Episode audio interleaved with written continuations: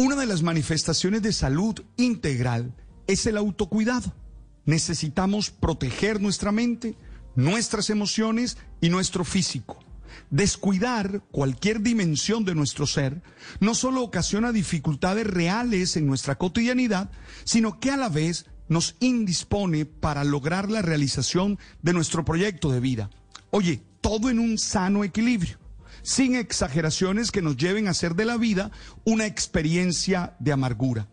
Tal vez por miedo al egoísmo tenemos el riesgo de descuidarnos y terminamos enfermos. Por ejemplo, las estadísticas muestran que anualmente al menos 2.8 millones de personas mueren por obesidad.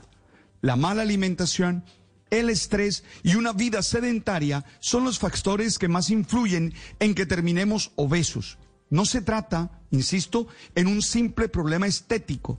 No se trata de gordofobia, sino de un problema de salud. En mi caso, tengo una tendencia casi que de familia a la obesidad y claro que me ocasiona una hiperglucemia que me hace estar atento. No hago dietas recomendadas por amigos o por las redes, ni nunca recomiendo medicamentos de ninguna especie, porque creo que la salud es algo serio y siempre merece la atención de un profesional.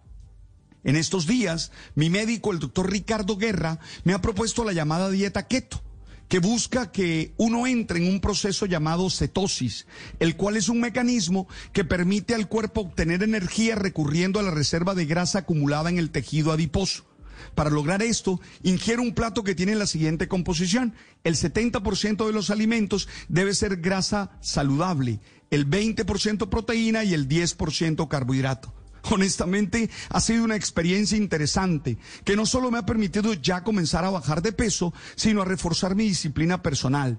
Yo disfruto comer, pero soy consciente de que no puedo descuidarme. Al fin y al cabo, la abuela tiene razón. Si tú no te cuidas, nadie te cuida.